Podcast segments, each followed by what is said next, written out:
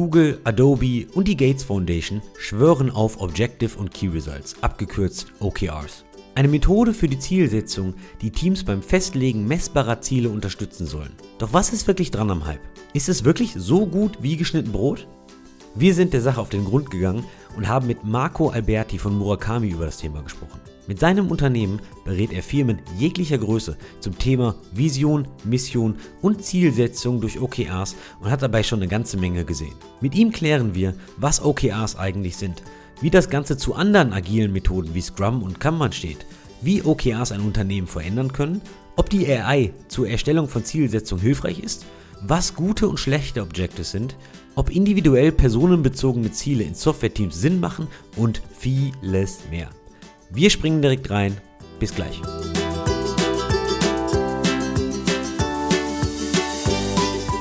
Heute sprechen wir wieder mal über ein agiles Thema. Wir hatten ja kürzlich gerade in der Episode 108 über agiles Projektmanagement gesprochen. Und heute wollen wir mal über ein sehr bekanntes agiles Modell, OKRs, sprechen. Andy Grove hat es ja in den 70er Jahren so mehr oder weniger erfunden, wie er damals bei Intel war. John Durr oder Dorr, ich weiß gar nicht, wie man eigentlich wirklich ausspricht, hat er mit, einem, mit seinem Buch Measure What Matters das Ganze dann sehr groß gemacht, so in den Ende 2000er Jahren. Es ist eigentlich auch sehr berühmtes Framework, weil Google setzt drauf, Adobe setzt drauf, die Gates Foundation rettet die Welt damit. Und es geht sogar so weit ins Detail, dass manche Leute ihr privates Leben mit OKRs managen, ihr persönliches Leben damit in den Griff bekommen. Und nachdem ich persönlich mein Leben noch nicht mit OKRs manage, haben wir uns heute einen absoluten Spezialisten eingeladen. Ich würde fast sagen, der Mr. OKR von, von Deutschland, Marco Alberti von Murakami. Hi. Hallo, ganz herzlichen Dank für die Einladung. Freue mich sehr. Also vielleicht kurz zur Erklärung, warum Mr. OKR. Also du hast ja eine eigene Agentur namens Murakami und ihr macht vor allem OKR-Beratung und du bist selber OKR-Coach. Du hast auch einen eigenen Podcast. Ich persönlich höre den sehr gerne und darum bist du für mich so der, der Mr. OKR. Das freut mich sehr. Weil du ja auch dort nicht nur die klassischen OKR-Themen behandelst, sondern eben auch alles äh, rundherum von Vision, Strategie, Leadership-Themen, auch die ganzen neuen Arbeitswelt-Themen. Du hast super coole Gäste. Und was für mich auch immer super spannend sind, sind diese AMA-Sessions, also Ask Me Anything, wo du wirklich Themen aus der Praxis behandelst, also Fragen bekommst aus der Praxis und diese, ich würde mal sagen, sehr eloquent beantwortest äh, in, in deinem Stil. Und zu deinem Podcast habe ich auch noch herausgefunden, der ja mittlerweile höchstwahrscheinlich sehr bekannt ist und sehr weit verbreitet ist. Böse Stimmen oder manche Stimmen, zum Beispiel der Philipp Glöckler von den Doppelgängern, behauptet ja, du bist dann erst erfolgreich geworden, wie er dich gezwungen hat, dass du das Cover änderst von deinem Podcast. St stimmt das oder warst du davor auch schon, schon berühmt? Also grundsätzlich ist äh, Erfolg immer ein dehnbarer Begriff. Im, Im, Vergleich zu Philips Podcast ist meiner eine kleine Nummer. Deswegen würde ich da immer nur sehr begrenzt von erfolgreich sprechen. Aber er hat auf jeden Fall mich mehrmals genötigt, das dann auch wirklich zu tun. Und irgendwann habe ich gedacht, so, naja, vielleicht macht es ja doch einen Unterschied. So richtig habe ich das nicht gemerkt, aber es sieht viel besser aus als vorher, weil es vorher einfach ehrlicherweise nur ein Foto war, weil ich gedacht habe, so, ich muss jetzt hier in dieses Quadrat da irgendwas reinladen. Und dann habe ich halt das Foto reingeladen und auch nie wieder angefasst. Seitdem er mich dann genötigt hat, habe ich gedacht, so, okay, gut, dann mache ich es mal richtig und frage meine Kollegen, die Grafiker, ob sie das mal irgendwie in die Hand nehmen können. Und äh, ja, seitdem sieht es eins, eins professioneller aus und äh, kommt auch besser an, glaube ich. Jedes Mal, wenn ich das Cover sehe, muss ich auf jeden Fall an diese Geschichte denken und, und an Philipp. Vielleicht ist es mehr Marketing für ihn eigentlich gewesen am Ende. Aber wie dem auch sei. Andy ist übrigens auch noch da, aber der hat absolut fast keine Stimme heute. Aber du darfst trotzdem mal Hallo sagen, Andy. Ja, dass wir am Nachmittag aufnehmen, kommt mir sehr zugute, weil morgens ist, bin ich so wie so ein langsamer Diesel mit meiner Stimme. Die hat ja immer so ein paar Ausfälle und dann Ihr kennt das, wenn man sich von einem ähm, heftigen Schnupfen erholt, dass man dann morgens immer ein bisschen husten muss und dann die Stimme halt nach den ersten zwei, drei Litern Tee irgendwie aufgewärmt werden muss. Deswegen äh, halte ich mich hier heute mal ein bisschen zurück und entschuldige mich für die Audioqualität meiner Stimme. Aber haben wir eigentlich bei der Vorstellung irgendwas vergessen oder? Nee, ich, also mit, der, mit dem Intro kann, kann man nichts vergessen haben. Also da fühle ich mich natürlich äh, stark, ähm, stark, ja, geehrt. So. Und deswegen würde ich da nichts weiter hinzufügen. Also freut mich sehr, dass, dass, dass ihr mich eingeladen habt. Ja, freut uns natürlich auch. Und dann können wir jetzt mal tief in die ganze OKA Ecke einsteigen. Wir haben auch ein paar Fragen vorbereitet und auch ein paar Fragen bekommen von Freunden, primär aus der ganzen IT-Welt. Die versuchen wir dir natürlich auch weiterzugeben, nachdem du äh, da vielleicht dann auch ein bisschen Licht ins, ins Dunkle bringen kannst. Aber fangen wir mal ganz vorne an beim Thema. Und zwar, wir sind ja in der IT-Welt eigentlich mittlerweile mit dem agilen Scrum-Modell würde ich mal fast sagen, verheiratet. Also das ist ja fast schon in jeder kleinen bis großen Firma irgendwie zu Hause. Jeder kennt dieses Scrum-Modell oder vielleicht auch mal Kanban. Also warum braucht es jetzt noch irgendwie noch so ein agiles Ding? Ändert es irgendwas an Scrum? Soll OKR Scrum ersetzen? Also warum brauche ich Scrum oder was ist Scrum und wie, wie steht es denn jetzt zur aktuellen agilen Welt für mich als Softwareentwickler oder Entwicklerin in meinem Scrum-Team? Von Scrum habe ich nur begrenzt Ahnung. Also alles, was ich da in dem Kontext sage, könnte auch falsch sein. Von daher ähm, korrigiert ihr mich gerne, wenn, wenn ich da auf einem falschen Pfad unterwegs bin. Aus meiner Perspektive ändert das an Scrum gar nichts, weil wir glauben an eine Koexistenz von den beiden Themen. Ähm, wenn man die Frage stellt, was ist OKR und wozu könnte ich das brauchen, dann ist OKR so eine Art Scrum of Scrum, könnte man wahrscheinlich sagen. Also es ist eine Business-Agilität, die über die Grenzen eines Teams hinaus eben die ganzen Bausteine zusammenpuzzelt, die voneinander abhängig sind und die ganz oft dafür verantwortlich sind, dass ein Scrum-Team in dem Scrum-Team entweder nicht vorankommt oder dass zu viele Leute an dem Scrum-Team ziehen. Und wenn ich das gut orchestriere über die Grenzen von Teams hinaus und auf das globale Optimum optimiere, das kann Scrum in der normalen Iteration ja eigentlich nicht, weil es sich innerhalb des Teams bewegt und nicht über die Ebenen nach oben optimieren kann. So kann man sich OKRs dann vorstellen als das Framework, was die globale Optimierung vornimmt, nämlich die Ressourcen so zu orchestrieren, dass wir die Dinge machen, die uns ganzheitlich am ehesten nach vorne bringen. Und das ist natürlich auch das Auflösen von Ressourcenengpässen unter Trade-offs. Und dafür ist OKRs durchaus hilfreich. Und das ändert dann vielleicht im positiven Sinne die Arbeit von Scrum-Teams, weil sie deutlich klarer wissen, was so in den nächsten drei Monaten ist und dass sie sich da auch ein Stück weit darauf verlassen können, dass unterwegs nicht jemand kommt und sagt, hey, mein Team da drüben braucht jetzt aber ganz dringend das, müsst ihr in euren nächsten Sprint einpriorisieren. Das heißt, die Themen auf so einer Drei-Monats-Scheibe sind relativ gut sortiert und dann hat man den Zeitraum Ruhe, dann in den äh, Sprint-Iterationen seine Ziele zu verfolgen. Heißt es, dass Agilität in dem Fall drei Monate Agilität bedeutet. Also äh, unter drei Monaten kann ich nicht agil sein und nur auf drei Monate bezogen. Das habe ich nicht gesagt. Wir müssen dann die Pläne, die wir haben, ändern. Aber es ist ja auch nicht gut, jeden Tag seine Pläne zu ändern, weil da planst du ganz schön viel und arbeitest ganz schön wenig. Also drei Monate ist, die Zeitraum, ist der Zeitraum, wo du im Verhältnis zum Aufwand zur Planung und der Treffsicherheit, also der Unsicherheit, die um dich rum ist, ein relativ gutes Verhältnis hast. Also die Zeit, die du ins Planen steckst und die Treffsicherheit der Themen, die sich um dich rum verändern wird, lässt sich okay gut vorhersagen, dass man sagt, okay, dafür machen wir mal drei Monate eine Planung und, und handeln aus, wer macht was und wer braucht was von wem und so, damit das dann irgendwie aufkommt. Kürzer ist der Auf, also der, der Prozess hat schon einen gewissen Aufwand, diese Trade-off-Entscheidungen zu treffen und hier die Verhandlungen über Prioritäten zu führen.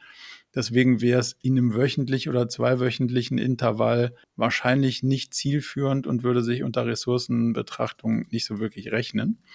Auf der anderen Seite ist es so, dass du, wenn du unterwegs was triffst, natürlich ändern kannst. Also du machst ja nicht drei Monate lang dein OKR-Set und dann redest du mit niemandem mehr, sondern es gibt ja regelmäßig stattfindende Meetings einmal die Woche. Und wenn ihr jetzt in eurem Team feststellen würdet, oh, hier hat sich die, die Rahmenbedingungen haben sich verändert oder da ist irgendwas ganz Wildes eingetreten oder wir haben eine mega Chance, wenn wir die jetzt nicht nutzen, dann geht uns wirklich was verloren. Dann müssen wir darüber diskutieren, hm, wollen wir das machen? Und was wollen wir dafür nicht mehr machen? Und das wird dann diskutiert und dann nimmt man das eine rein und das andere aber auch raus. Und dadurch bleibt es unter dem Quartal trotzdem agil in dem Fall. Also es bleibt trotzdem beweglich, aber es ist nicht so, dass das der, das will ich nicht dauernd haben, sondern das muss sich schon lohnen. Also da muss schon wirklich eine Mega-Chance kommen oder da muss schon wirklich was schief laufen, was wirklich unvorhersehbar war und was einen relevanten Impact hat. Wir nähern uns dem ganzen Thema jetzt von der Seite, die die meisten Softwareentwicklerinnen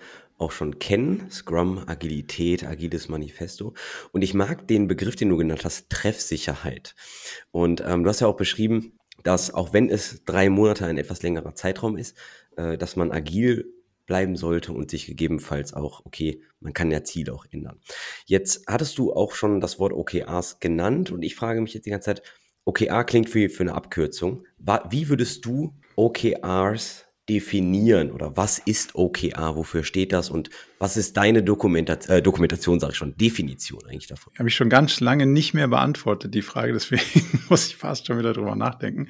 Also OKR steht für Objectives and Key Results, also Ziele und Kernergebnisse, wenn man es mal so runterbrechen würde. Und da fängt schon an, interpretationswürdig zu sein bei den Zielen, weil das, was man ähm, als Ziel versteht, wird oftmals als KPI eigentlich beschrieben und andersrum. Da muss man schon mal erstmal sehen, was verstehen wir denn eigentlich auf so einer Drei-Monats-Scheibe eigentlich als Ziel? Und wir glauben, es muss ein Outcome sein, der dann am Ende auf irgendwelche KPIs wirkt, aber er sollte kein KPI sein. Das heißt, Umsatz steigern ist in unserer Welt kein wirkliches Ziel im Sinne eines Objectives, sondern wäre eine komische Formulierung. Da fängt schon an, interpretationswürdig zu werden, weil du musst sehr stark rausfinden, was willst du denn eigentlich? Also was soll denn eigentlich rauskommen? Und die Key Results, die dieses Objective beschreiben oder treiben, und in unserer Welt eher treiben als beschreiben, stellen aus meiner Perspektive die Hypothesen dar, die die größtmögliche Wahrscheinlichkeit haben, dass das Objective Wirklichkeit wird. Das heißt, und da unterscheiden sich die Ansätze, das Buch, was ihr vorhin kurz vorgestellt habt, da ist dieser S measured by, das beschreibt das Key Result eher das Objective.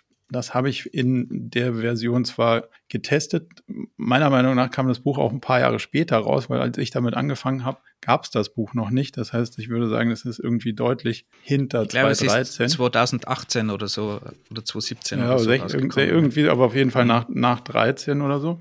Weil als wir angefangen haben, uns damit zu beschäftigen, gab es keine, keine richtige Dokumentation. Deswegen war vieles Trial and Error. Und ähm, dieses, es wird, dieses Ziel wird beschrieben durch seine Key Results, hat in der Praxis nicht so wirklich viel geholfen, wenn du dein Ziel sehr sauber beschrieben hast. Wenn du dein Ziel beschreibst, wir wollen Umsatz steigern und dann sagst du im Key Result wie viel, dann macht das schon irgendwie Sinn und dann ist das auch messbar, aber das, also, das ist unterkomplex. Was wir versuchen rauszufinden ist, was sind Ursache-Wirkbeziehungen zwischen dem Objective und den KPIs und den Key Result und dem Objective. Und das ist ein hart analytischer Prozess, der rausfindet, worauf setze ich denn jetzt meine Kraft, damit ich das, was ich wirklich, wirklich erreichen will, auch erreiche und dann schaue ich mal, wozu das führt. War jetzt wahrscheinlich eine ziemlich wirre Antwort für eine einfache Frage. Nee, pa passt, passt, mir, passt mir sehr gut. Ich habe gerade mal nachgeguckt, die Buchedition, die ich habe, die, die ist von 2017. Und äh, ich glaube, du hattest gerade 2018 genannt. Und du hattest auch gerade gesagt, dass du mit der, ich sag mal, Definition oder mit den Beispielen, die im Buch genannt sind, nicht immer ganz d'accord bist. Im Buch wird, glaube ich, das Beispiel genommen. Ich glaube nie. Oder noch besser. Im Buch wird, glaube ich, das Beispiel genommen als Objective vom CEO einer, eines Footballteams, ich glaube, den Super Bowl zu gewinnen. Ich glaube, das ist ja. das Beispiel, was da durchs Buch getrieben mhm. wird. Hattest, hättest du denn mal ein praktisches Beispiel, was eine Objective ist mit den zugehörigen Key Results? Ja, also ich sage dir ganz kurz, warum ich bestimmte Sachen schwierig finde und Sportanalogien sind per se immer schwierig, weil sie a per Definition kompetitiv sind und ein abgeschlossenen Spiel, also ein abgeschlossenes Spielfeld beschreiben mit einem klar definierten Ziel. Also es gibt schon das Ziel, dass man das gewinnen kann und jemand definiert die Regeln. Das ist nicht komplex, das ist nur gegen die anderen sich durchsetzen. Das hat mit der Realität eines Unternehmens leider erstaunlich wenig zu tun. Weil im Unternehmen hast du niemanden, der sagt, ja, jetzt hat hier einer gewonnen und es gibt auch kein richtig oder falsch und es gibt auch kein klar definiertes Spielfeld und es gibt auch keine Regeln und das Spiel endet auch nicht. Also es gibt sehr viele Sachen, die mit Sportanalogien nicht zu vergleichen oder zu beschreiben sind, wenn man sich Unternehmen irgendwie anguckt. Deswegen allein, also ich verstehe das, dass man ein einfaches Beispiel braucht, aber diese Sportanalogien sind immer schwierig, weil sie per Definition allein auf Competitiveness ausgelegt sind und da, da ja, kann man anders drauf schauen. So, das ist mal so das eine Ding. Ich habe ein handfestes Beispiel, was jetzt auch nicht äh, aus dem Unternehmenskontext ist, aber um, um das Modell zu verdeutlichen, wenn du sagst, hey, ich will im Sommer wieder in meine Badehose passen und das ist irgendwie jetzt bei mir gar nicht so unwahrscheinlich, dass die, dass man das Ziel irgendwie selbst verfolgt, dann könnte man ja jetzt sagen, in dieser S-Measured-By-Logik, ja, okay, wie viel willst du denn abgenommen haben? Und jetzt sieht man aber, dass Abnehmen, also das Kilogramm und Abnehmen nicht kausal ist fürs in die Badehosen passen, sondern eher indikativ. Also die Frage ist, habe ich auf der Waage fünf Kilo weniger als vorher, ist nicht kausal dafür, dass ich in die Badehose passe, sondern zeigt nur die Wahrscheinlichkeit, so wenn ich sie jetzt wirklich anprobiere, dann passt sie auch. Das heißt, ich weiß nicht, worauf ich wette, sondern ich beschreibe was, was ich quasi oben qualitativ beschreibe, mit einer Metrik, damit ich dann das Passen in die Badehose auch irgendwie messen kann. Halte ich für, also kann man machen. Was ich für spannender halte, ist die Frage, was steigert denn jetzt die Wahrscheinlichkeit, dass wir am Ende die Badehose passen? So. Und dann könnten wir darüber uns Gedanken machen, so, wenn man so klassische Theorien anschaut, weniger oder was anderes essen, mehr bewegen. So. Und dann kommt schon so, ah ja, genau, ich gehe siebenmal die Woche ins Fitnessstudio. Das ist für mich zu tief. Das ist auf der Task-Ebene. Also du kannst auch schwimmen gehen und du kannst auch Radfahren gehen oder du kannst auch, also das sind ja ganz unterschiedliche Möglichkeiten, einen Result herzustellen. Aber, und das ist ja in der Softwareentwicklung gerade auch wichtig, wir wollen ja die Lösung nicht vorgeben. Aber ich will das Result determiniert haben. Das heißt, was ich nicht will, ist Leute, dass was irgendwas anderes liefern. Sie sollen schon das liefern, was wir brauchen, aber wie sie es liefern, das muss ja offen bleiben. Und demzufolge heißt es auch, dass ich nicht sagen kann, geh fünfmal ins Fitnessstudio, sondern ich muss sagen, was soll denn das gebracht haben? Und das würde man als Result wahrscheinlich sehen. Ich habe meinen aktiven Kalorienverbrauch um, weiß ich nicht, 800 Kilokalorien im Durchschnitt am Tag gesteigert. Kann ich auch mal zwei Tage äh, Pause machen, aber so im Durchschnitt muss ich irgendwie gucken, dass das hochgeht. Und auf der anderen Seite könnte ich sagen, okay, ich habe so und so viel weniger Gramm Kohlenhydrate gegessen oder ich habe meinen Kalorienintake reduziert oder so, und damit habe ich unterschiedliche Treiber, die voneinander völlig unabhängig sind. Also du kannst dich mehr bewegen und null an deiner Ernährung machen aber du kannst und, und andersrum, aber du kannst dich auch mehr bewegen und was an deiner Ernährung machen und beides steigert irgendwie die Chance, dass es am Ende mit der Badehose klappt. So, das ist die Logik hinter diesem kausalen Treibermodell. Vielleicht verdeutlicht das es ein bisschen besser. Wenn du dieses, dieses Ziel setzt und es in, vergleichst mit, mit einem Unternehmen, wo werden denn die Ziele gesetzt? Also setzt, setzen diese OKRs die Chefidäten in irgendeiner Form, ich in meinem Team, also auf welchen Ebenen werden OKRs gesetzt, wie, wie spielt das zusammen und wie kommen diese OKRs zu mir, weil Ziele hat man ja früher auch schon irgendwie irgendwo gehabt, meistens. Das, das stimmt. Ähm, und ich werde oft gefragt, was unterscheidet denn OKRs von äh, Management by Objectives? Das ist ja alles das Gleiche. Das glaube ich nicht nach langem drüber nachdenken ich glaube schon, dass dieses kausale Auseinandersetzen damit, das ist neu. Das gab es in der Zielwelt irgendwie nicht. Irgendjemand hat gesagt, hey, wenn wir oben 10 Millionen Umsatz brauchen, dann ist jetzt die österreichische Tochter, die muss das machen und dafür muss das Team Sales das machen und das Marketing-Team das und der Channel so das.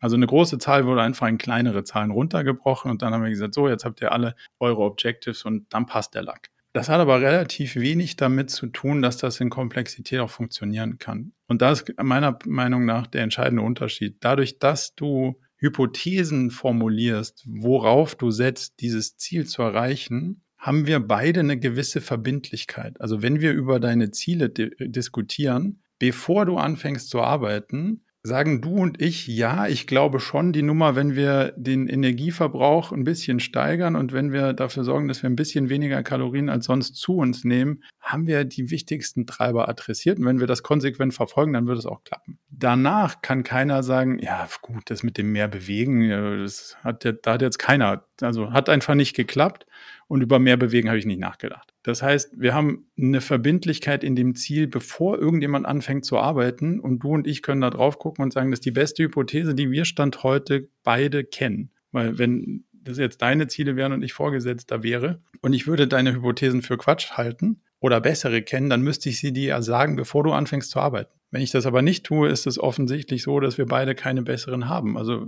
glauben wir, dass das der beste Plan ist, den wir hatten und den verfolgen wir dann konsequent. Das heißt aber, jeder in der gesamten Firma macht, macht seine persönlichen OKRs und bespricht es dann mit der Vorgesetzten? Ich würde noch einen Winkelschluss zurück machen und deine Ursprungsfrage versuchen zu beantworten.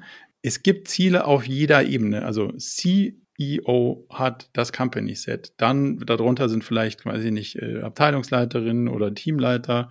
Die haben auch OKR-Sets. Und darunter gibt es vielleicht dann wenn es Abteilungen gibt, dann gibt es vielleicht noch Teams und unter den Teams kommen Leute. Ob jetzt jeder auf persönlicher Ebene ein OKR-Set braucht, ist sehr abhängig davon, was die jeweilige Situation ist. Also Mitarbeitende an Maschinen brauchen auf keinen Fall ein OKR-Set, weil das kein komplexes Umfeld ist und weil die repetitiv wiederholbar das Gleiche machen. Scrum-Teams brauchen auch kein persönliches OKR-Set, weil die haben ja Scrum. Also wenn ich da anfange, dann Scrum zu nehmen und persönliche OKR-Sets, dann kommt es ja irgendwie zu Verwirbelungen, weil man hat ja irgendwie gesagt, man macht bei dem Team-Sprint mit, aber gleichzeitig hat man ganz persönliche Ziele und das kann man ja gar nicht runterbrechen. Da müsstest du ja schon die ganzen Sprints geplant haben. Also irgendwie passt das nicht zusammen. Und deswegen sagen wir, wenn ein Scrum-Team existiert, dann hört das bei dem Team auf und geht nicht auf persönliche Ebene runter. So, also so, so hängt es zusammen. Jeder macht seine OKRs, aber, und jetzt kommt der spannende Punkt, aus der Perspektive, wir kennen die Vision, wir kennen die Strategie, ich weiß, wie viele Ressourcen ich habe und ich versuche in die sinnvollste Richtung zu spielen für das nächsthöhere globale Optimum. Also wenn ich Teil des Leadership-Teams zum Beispiel bin, dann muss ich natürlich versuchen zu antizipieren mit den Ressourcen, die ich verantworte, was ist denn jetzt genau die nächst sinnvollen Ziele für die nächsten drei Monate, die ich verantworte, aber ich muss trotzdem schon drüber nachdenken, dass die in das Puzzle passen. Und gleichzeitig denken idealerweise meine Kolleginnen und Kollegen um mich herum auch über das Gleiche nach, so dass wir eine Gesamtpyramide haben, die dann zu der Idee des Company Sets, die zum Beispiel eine CEO aufstellt, irgendwie passt. Und dann kann man so ein bisschen feinjustieren und dann passt die Pyramide für ein Quartal. Das heißt, es ist so baumförmig aufgebaut. Also ganz oben ja. steht CEO, Ziel, Objective und dann geht es nach unten bis zu meinem, bis zu meinem Team. Genau, Company-Ziel würde ich, also es ist, ist nicht sein persönliches Set, aber er verantwortet die Gesamtziele von der Company, er oder sie. Ähm, genau, das heißt aber, ich als Team muss zuerst mal die Objectives und Key Results von, von einer Ebene über mir kennen, damit ich überhaupt dann etwas machen kann oder agieren kann. Das glauben wir nicht. Ähm, deswegen ist unser Prozess andersrum. Also wir, wir sagen, es ist ein Gegenstromprinzip. Und ich würde behaupten, wenn wir regelmäßig reden, wenn du die Vision kennst, wenn du die Strategien kennst, wenn du weißt, wie viele Leute du verlässlich hast und wenn du, wie gesagt, in, die, in diesem Diskurs über, wo wollen wir denn eigentlich hin, stark involviert bist, dann würde ich schon erwarten, dass man das antizipieren kann, wo man denn dann als nächstes hinspielen würde, weil man ja die Probleme, an denen man arbeitet, am besten kennt. Und deswegen ist unser Prozess von unten nach oben und gipfelt dann darin, dass von oben jemand denkt, also von der Strategie aus abgeleitet, C-Level denkt von da aus und alle anderen denken von unten aus und dann trifft es in einem Workshop aufeinander und wir gucken, wo passt denn das Puzzle nicht zusammen und was ist denn die Ursache dafür? Weil dann habe ich zwei Effekte. Ich habe Risk Mitigation. Mehrere Leute denken aus unterschiedlichen Perspektiven über den gleichen Sachverhalt nach. Wenn die zu einer ähnlichen Lösung kommen, ist die Wahrscheinlichkeit relativ hoch, dass, ich, dass die Richtung stimmt. Wenn die zu unterschiedlichen Lösungen kommen, dann muss ich mich fragen, woher kommt das? Das setzt aber schon voraus, dass du eine Strategie auf Firmenebene hast. Also. Wollte ich gerade sagen. Könnte sein, dass es gar keine Strategie gibt. Wenn ich sage, ich kann ja keine Strategie sagen, dann kannst du natürlich die Frage auch nicht beantworten, was mache ich als nächstes, um weiter in der Strategie voranzukommen. Das ist so. Aber jetzt ist es ja so, dass Strategien beziehungsweise Firmenstrategien oft für ein, drei, fünf oder mehr Jahre angesetzt werden. Und ja. OKRs, ich glaube, du hattest gerade einen Zeitraum für drei Monate genannt. Mhm. Ist das der Standardzeitraum? Sind wir da fest drauf genagelt oder können wir auch sagen, okay, wir versuchen oder, oder sagst du, drei Monate hat sich empirisch bewiesen wegen der Treffsicherheit und des Veränderten um, der Umgebung? Empirisch ist schwierig, aber über den, also es gibt auch Leute, die meinen vier Monate, aber bei vier Monaten hast du halt einen Monat mehr das Risiko, in der falsche Richtung zu laufen. Also wir, wir haben bis jetzt sehr gute Erfahrungen mit den drei Monaten gemacht, weil das Risk-Return-Verhältnis und äh, quasi Verhältnis zwischen Treffsicherheit und Planungsaufwand am besten war. Kann man aber auch kürzer und kann man auch länger machen, aber empfehlen würde ich es nicht so. Und, und die Strategien in unserer Welt haben eine Laufzeit oder eine Blickrichtung von 12 bis 24 Monaten, sind aber quasi rollierend. So ein bisschen wie wenn du dir vorstellst, ein Scheinwerfer vorm Auto. der guckt auch immer, keine Ahnung, wie viel Meter so ein Scheinwerfer geht, aber der guckt auch mal ein paar Meter nach vorne und wenn du in die nächste Kurve fährt, dann guckt er da auch wieder ein paar Meter nach vorne. So ist das für uns in den Strategien. Also kommst nie zu dem Punkt, dass die Strategien kurz vorm Ablaufen sind, weil sie rollierend überdacht werden sollten. Du hattest jetzt aber auch schon das Wort Planungsaufwand genannt und wenn du jetzt sagst, okay, wenn die Strategie und die Richtung des Unternehmens klar ist, dann können wir die ganze Sache auch bottom-up machen.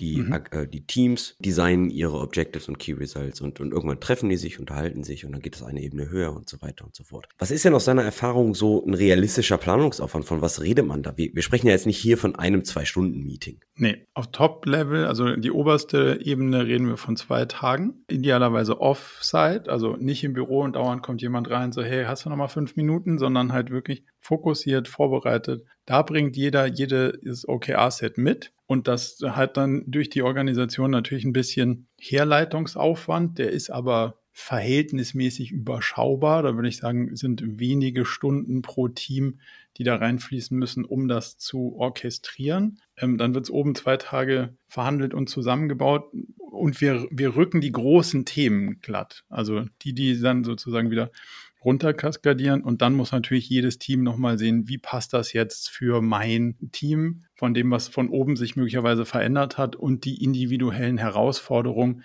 die wir in dem Team haben. Vielleicht haben wir was, wo die Company sagt, boah, ist jetzt nicht irgendwie mein, mein äh, Ultra-Fokus, aber das Team sagt, das muss man auf jeden Fall machen, weil wenn wir den Server jetzt nicht updaten, dann haben wir morgen ein Riesensicherheitsrisiko. Also lass mal machen. Du hattest schon ein schönes Stichwort genannt, Server updaten. Und zwar ja. gibt's ja in jeder Unternehmung, ich nenne es mal die Supporting Functions.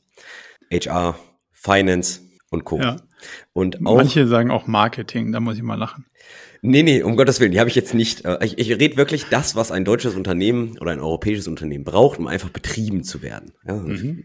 Und es gibt auch im IT-Bereich Leute oder Abteilungen, die werden der Sorte Keep the Lights on zugeordnet. Mhm. Die sind da, um alles am Fliegen zu halten, aber die bringen jetzt nicht, beziehungsweise tragen nicht mit großen Projekten, Innovationsprojekten am Kernprodukt bei. Sie, die halten die ganze so IT-Change und IT-Run, so von der. Ja, zum Beispiel. Der klassische mhm. ähm, Betrieb, Operations oder ähnliches. Ja. Meine Frage ist jetzt, da eine Strategie einer Unternehmung ja meist irgendwie auf Wachstum und Profitabilität ausgelegt ist, inwieweit können denn Supporting Functions, HR, Finance und Co. an der globalen Strategie auch, ich sag mal, teilnehmen, dass wir alle am selben Ziel, ich sag mal, ziehen und auch ja. Ist es für die nicht immer eine deutlich schwierige Geschichte, Objectives zu finden, die mit der Wachstumsstrategie des Unternehmens mit einhergehen? Oder siehst du das wie deine Fließband äh, nee, die nee. keine OKRs brauchen. Nee, also da muss man schon auch stark unterscheiden und da muss man mal so die Frage stellen, die Lieblingsfrage ist, ja, was mache ich denn jetzt mit der Buchhaltung? I don't care. Also es ist nicht, weil man für den Job keine Wertschätzung empfindet, sondern es ist, weil es einfach ein nicht komplexes Umfeld ist, für den es nicht nur Regeln, sondern sogar Gesetze gibt. Und dann muss man halt sehen, okay, wie schaffe ich es in dem gesetzten Umfeld, wo sich Regeln auch ändern, in einer annehmbaren Zeit ohne Fehler und relativ schnell die Dinger in das System zu kriegen, möglichst automatisiert, möglichst fehlerfrei. So, das bleibt die Aufgabe. Daran ändert sich wahrscheinlich relativ wenig. Da ist wenig Komplexität im Sinne von, da muss man erstmal rausfinden, wie es geht. Auf der anderen Seite gibt es in der Finance-Abteilung natürlich irgendwie Controlling und Leute, die sich mit Zahlen extrem gut auskennen und Leute, die Geschäftsmodelle extrem gut verstehen. Leute, die wissen, an welcher Stelle sollten wir investieren, weil das lohnt sich vielleicht und vielleicht an welcher Stelle auch nicht. Wenn die aber quasi entkoppelt ihre Überlegungen machen von allen anderen, dann sagt ein Businessplan, ja super, wir investieren hier und wir machen da und Entwicklerinnen und Entwickler denken so, nee, also wir machen da, drüben was ganz anderes und jemand anders will wieder was anderes machen. Und so wird ja selten ein Schuh draus. Deswegen versuchen wir sowohl auf dem Strategielayer als auch eben auf dem OKR-Layer diese inhaltlichen Fragen zu diskutieren. Wo macht es denn Sinn zu investieren? Wie viel muss man denn investieren? Und das ist dann eher eine Gemeinschaftsübung zwischen jemand aus dem Finance Department, der möglicherweise die Systeme bereitstellt, der klar macht, wo planen wir, wie kommen wir an die Daten ran, vielleicht haben die die Daten und andere haben gar nicht die Daten und so weiter und so fort. Also wird, dadurch wird es ja dann schon so ein, so ein Shared Effort und dann kann man hinten raus deutlich besser davon ausgehen, dass es so ein Gesamtkunstwerk ist, wo alle auch wirklich dahinter stehen.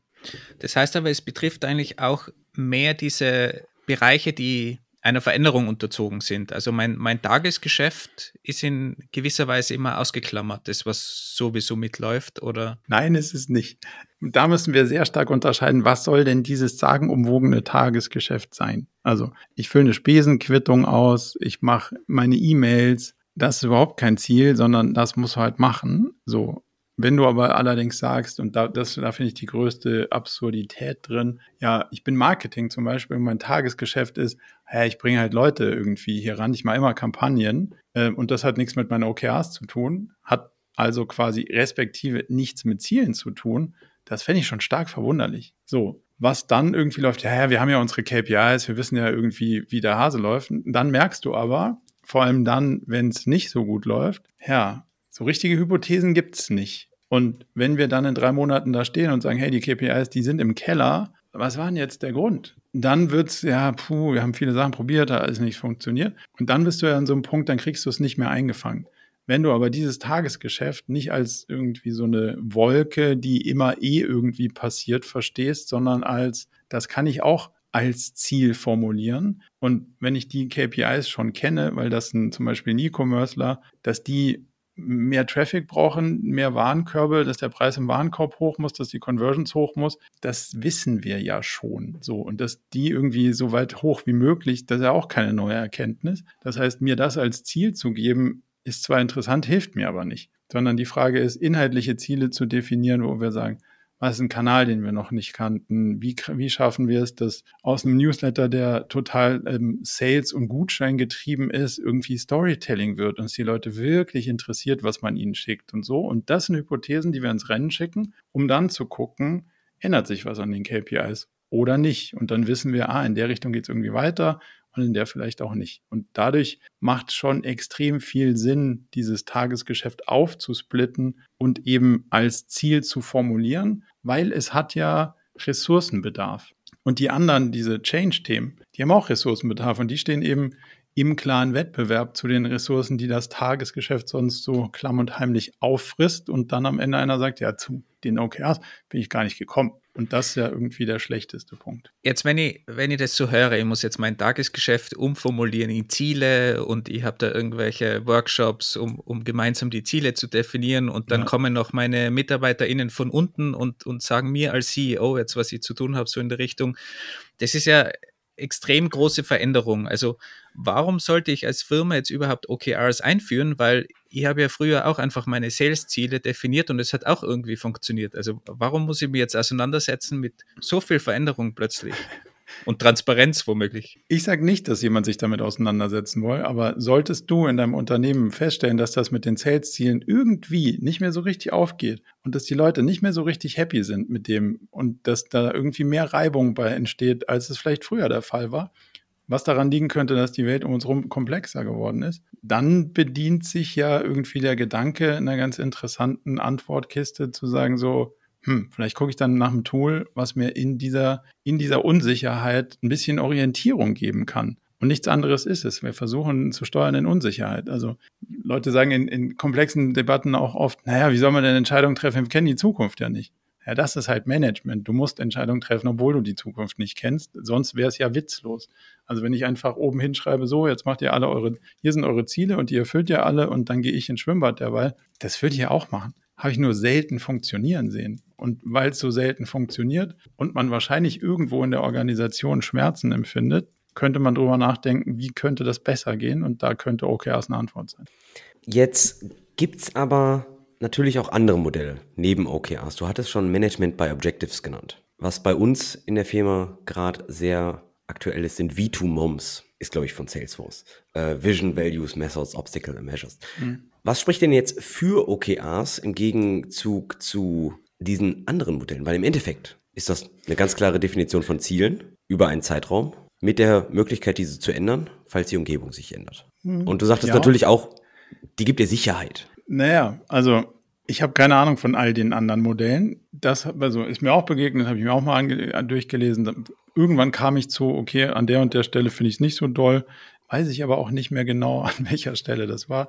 Ist mir aber auch gar nicht so wichtig, weil ich habe ja gar kein Wettbewerbsding für OKR muss besser sein als die anderen, sondern ich versuche ein relevantes Problem zu lösen. So. Was ich noch nie vorher gesehen habe, ist, dass diese hypothesengetriebene, was ist denn jetzt die Ursache von dem, was ich eigentlich erreichen will? Und worauf setze ich denn, wenn ich vielleicht 20 Ursachen habe und gar nicht so viel Energie? Was sind denn die relevantesten Ursachen? Also wie komme ich auf die drei, vier Dinger, die ich mit der Energie, die ich habe, wirklich umsetzen kann? Und alles andere lasse ich weg. Und diesen quasi Kausalzusammenhang und hypothesengetriebenen Forschungscharakter habe ich bei allen anderen Dingern nicht gesehen. Die sind BWLer-like. Cool, wenn du da sein willst, in fünf Jahren musst du da sein in zwei Jahren und hier musst du in einem Jahr sein und damit du das, damit wir das in einem Jahr hinkriegen, müsst ihr das und das bis da. So. Das ist alles retrograde Planung. Davon halte ich nur begrenzt was, weil sie hat noch nie so richtig gestimmt. Also früher vielleicht mehr als heute, aber so richtig gestimmt hat sie noch nicht. Und das ja irgendwie der Erkenntnisgewinn von Wasserfall funktioniert aus den Gründen nicht so doll und die anderen Planungsmodelle funktionieren aus den Gründen auch nur begrenzt so. Und dann ist OKRs eine äh, quasi potenzielle Antwort. Ich habe kein sophisticateres Modell bis jetzt gefunden, aber wenn ich eins finde, nehme ich das. Ich musste, ich musste gerade so super stark grinsen, weil du hattest gerade mehr oder weniger den ganz klassisch deutschen Businessplan beschrieben. In drei ja. Jahren bin ich da, in fünf Jahren bin ich da. Und ähm, ist immer so schön, besonders wenn man irgendwie so, keine Ahnung, so Serien, die Hülle der Löwen guckt und ähnliches. Da ist es so, in fünf Jahren sind wir da und das so, okay. Aber ich bin ja Startup-Investor. Also, und ich kenne die Geschichten sehr gut. Und in jedem Businessplan, den du siehst, weil es in der Startup-Welt so ist, ist am Ende so ein Hockeystick. Zack, hinten raus. Also lange passiert nichts, weil ja, muss man das testen und Market Fit und weiß der Geil, wie das alles heißt. Und hinten kommt der Hockeystick. Wenn wir es mal rausgefunden haben, dann geht's richtig ab. Es hat noch nie gestimmt. Entweder zog es vorher an oder es zog auch nie an oder irgendwann einer hat den Hockeystick verkehrt rumgehalten. Also das heißt, selbst wenn du aus dieser Finanzperspektive drauf guckst, weißt du ja, dass der Plan nicht stimmt. Und das Relevanteste an der Planung ist zu verstehen, welche Treiber hat Unternehmen und wie glauben wir, können wir die beeinflussen und was kostet es, die Treiber zu beeinflussen. Das ist der relevante Teil der Planung und deswegen guckst du als Investor auch darauf, wie gut kann das Team planen, weil das heißt schon, wie gut kennt das Team sein Businessmodell. Aber davon ausgehen, dass es stimmt, würde ich nicht. Jetzt hast du Startups erwähnt und davor auch ganz kurz die Autoindustrie. Und die Autoindustrie ist ja für mich so das, das Sinnbild des Wasserfalls, würde ich, würde ich fast mal so sagen. Mhm. Ähm, siehst du da grundsätzlich auch einen, ein Anwendungsgebiet für OKRs oder ist das so eine Industrie, wo du sagst, okay, da, da gibt es unser Fließband, das ist einfach Wasserfall ja, bis, und es wird Wasserfall. Bis bleiben. zum Fließband passiert ja da ganz viel. Also bis, bis du an einem Fließband bist, sind ja eine Menge Etagen oben drüber. Also wenn man das jetzt mal so äh, strukturell betrachten mag. Ja, ich habe vor acht Jahren angefangen, Automobiler dabei irgendwie zu beraten, begleiten, sich der Sache zu nähern. Und ja, die machen alle irgendwie sowas. Okay, also da haben es dann anders genannt oder so. Aber Gibt dir ein anderes Beispiel, was ein bisschen plakativer ist. Ein Atomkraftwerk baust halt auch nicht in drei Monaten und da wird auch nicht so schnell mal agil irgendwie MVPs umgebaut. Weil mal gucken, ob der Reaktor hält und wenn er nicht hält, dann, ähm, naja, bauen wir nochmal neu.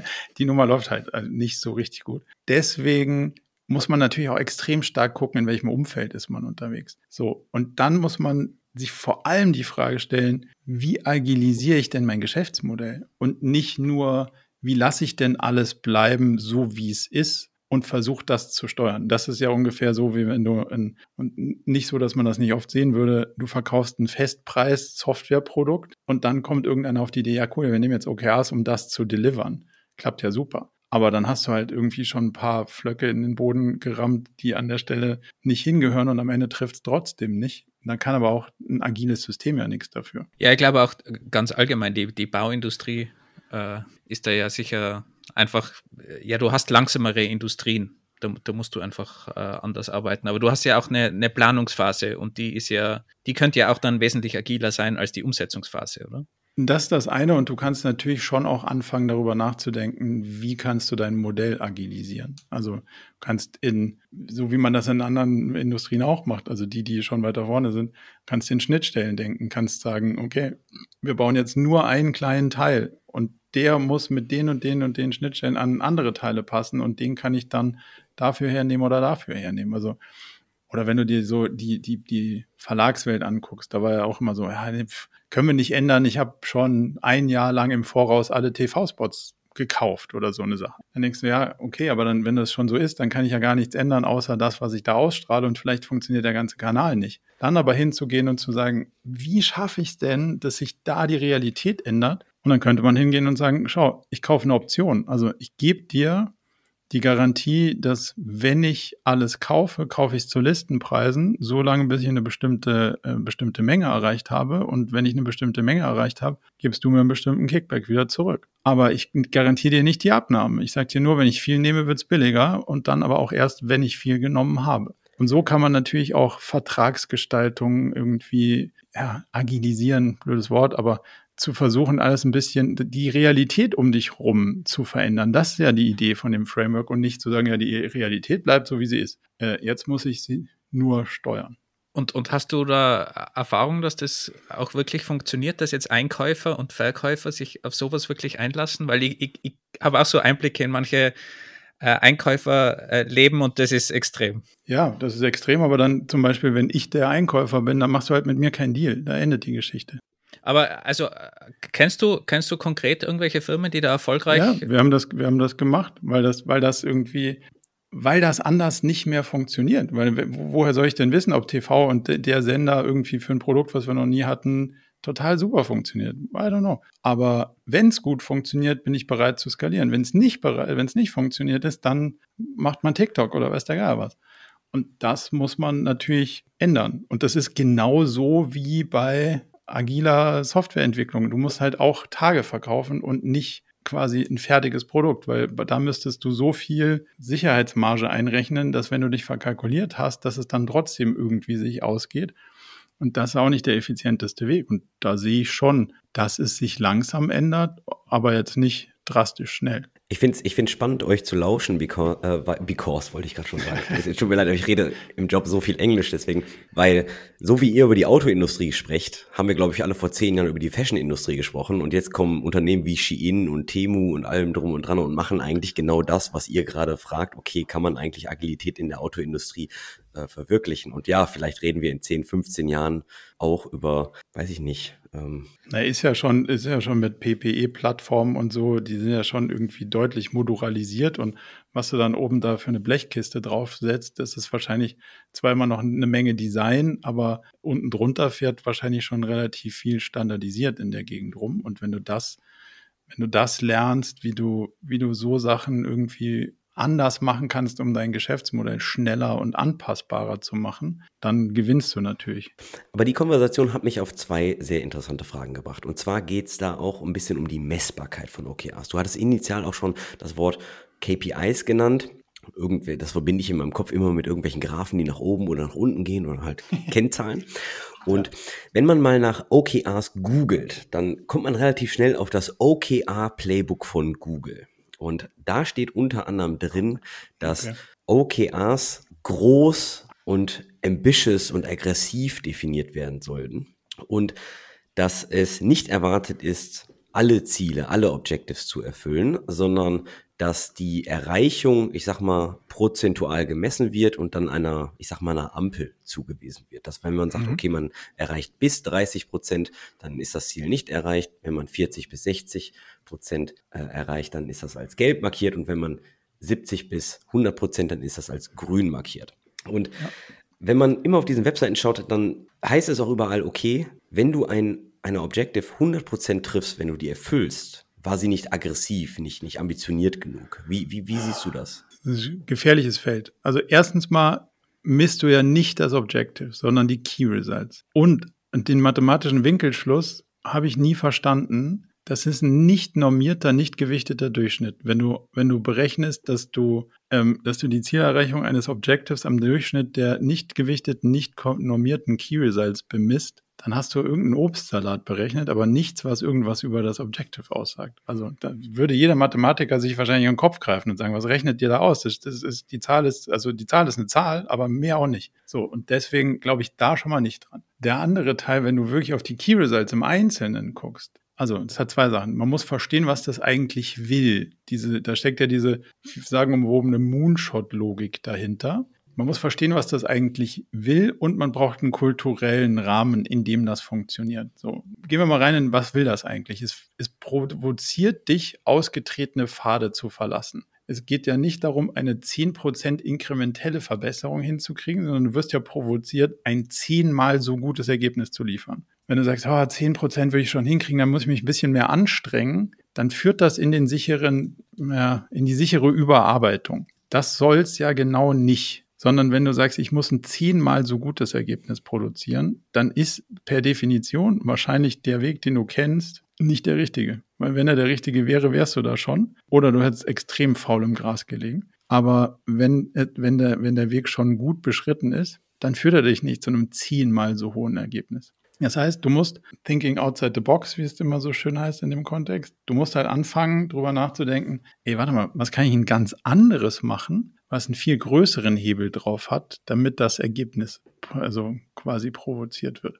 Und da, da ist eine Menge Charme drin, wenn ich dieses ambitious Goal Setting ohne diesen, dieses Wissen und ohne die Kultur, auf die wir gleich kommen, anwende, dann führe ich die Leute reihenweise in die Überforderung. Und das ist leider das, was zusehend passiert, dass Leute das Framework mäßig bis halb verstehen, um dann zu sagen, ja, ja, klar, ambitionierte Goals, wenn du ein Ziel erreichst, ja, dann hast du dich nicht angestrengt, jetzt müssen wir mal ein bisschen mehr machen. Also banaler als, jetzt müssen wir die Leute ein bisschen mehr triezen, geht's ja nicht so. Also klar, gibt auch Leute, die brauchen Triezereien, aber dann ist ja die Frage, habe ich die Leute, die ich haben will? Das ist nochmal eine andere Frage. Also zum einen verstehen, da steckt die Provokation drin, sich massiv damit auseinanderzusetzen, die Dinge, die ich tue, wirklich die schlausten sind, um das Ergebnis massiv zu verändern. Und das andere, und das ist ein deutsches Kulturthema, ist, ah ja, puh, wenn ich meine Ziele nicht 100 Prozent erreicht habe, dann war ich nicht gut. Also ich muss, das muss bei mir alles auf grün sein, sonst, ähm, nee, sonst ertrage ich das nicht. Und das ist natürlich in einem komplexen Ding, wo du sagst, hey, jetzt, also bleiben wir nochmal bei dem Beispiel von ganz am Anfang. Das ist zwar banal, aber wenn du das noch nie gemacht hast, kannst du jetzt zwar sagen, super, ich esse zum Beispiel keine Kohlenhydrate mehr. Und damit glaube ich, dass ich fünf Kilo abnehme. Aber du weißt es nicht, weil du kannst aktiv nicht abnehmen. Du kannst nur Dinge dafür tun und dann kannst du zugucken, ob du abnimmst oder nicht. Aber du kannst nicht aktiv abnehmen. Es ist kein aktiver Prozess. Wie bei vielen Sachen im Unternehmen auch. Du kannst Dinge machen und dann kannst du gucken, ob sich der Zeiger bewegt oder nicht. Und das heißt, wenn ich unterschiedliche Dinge mache, von denen ich nicht 100% beweisen kann, dass es eine Ursache-Wirkbeziehung hat, kann ich nur Sachen machen und hoffen, dass sich der Zeiger in die richtige Richtung bewegt. Und was damit so ein bisschen natürlich herschwingt, ist, ha, was ist mit meiner Leistung? Und das Ohnmachtsgefühl, dass wenn du es nur ganz stark versuchst, muss sich der Zeiger bewegen. Das stimmt halt nur nicht. Aber jetzt in der, in der Realität, in, in Firmen, weil du gesagt hast, du brauchst die ja, richtige ja. Kultur dafür, dass das eben nicht passiert. Aber in der Realität hast du die Kultur ja gar nicht. Manchmal, manchmal nicht.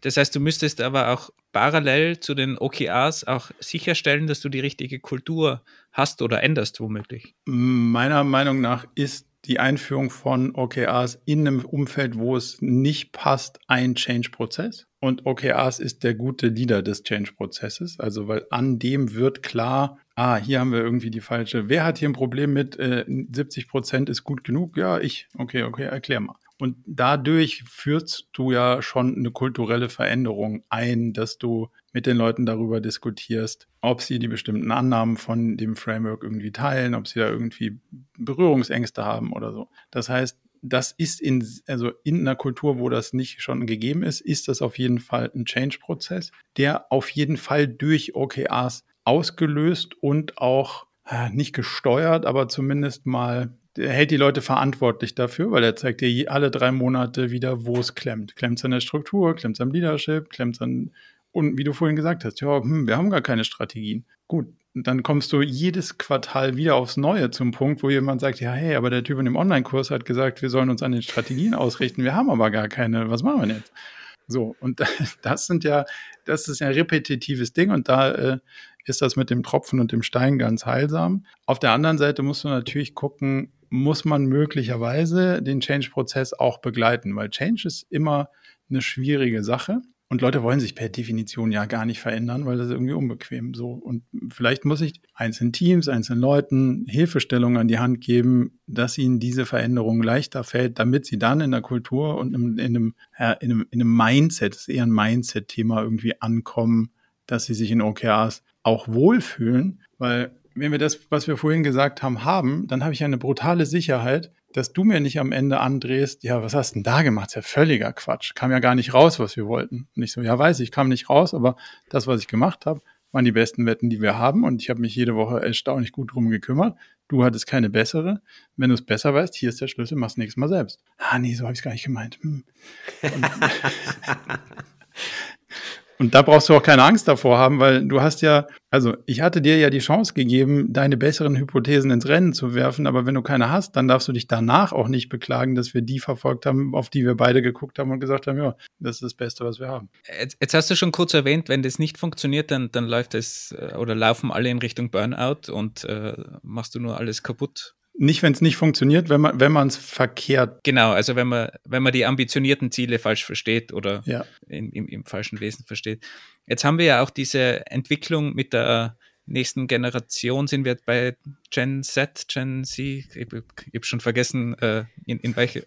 Auf jeden Fall, wir sind jetzt nicht mehr in der Work Hard, Play Hard Richtung, die jetzt vielleicht eher in, in unserem Alterskreis so üblich war oder, oder vielleicht auch immer noch ist und auch in der Startup-Welt ja gerne so als, als das Ziel oder, oder die Methode angesehen wird. Die gute alte Hustle-Culture.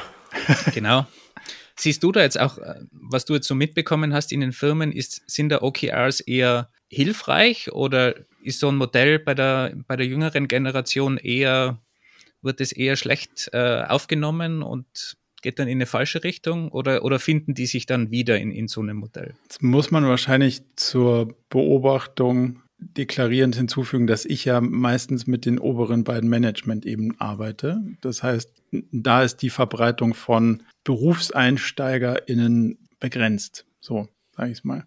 Ich sehe aber schon, dass es den Leuten extrem hilft, den klaren Rahmen zu setzen zwischen, was wollen wir denn eigentlich wirklich erreichen und glaube ich daran und finde ich das auch gut und optimieren wir hier auf die richtigen Sachen. Und das glaube ich schon, dass das extrem hilft. Und da wird natürlich diese Purpose-Orientierung, wie auch immer man das auslegt, deutlich stärker. Und das kann schon auch auf die Ziele abfärben. Aber das Framework als solches würde ich nicht sagen, dass es als störend empfunden wird.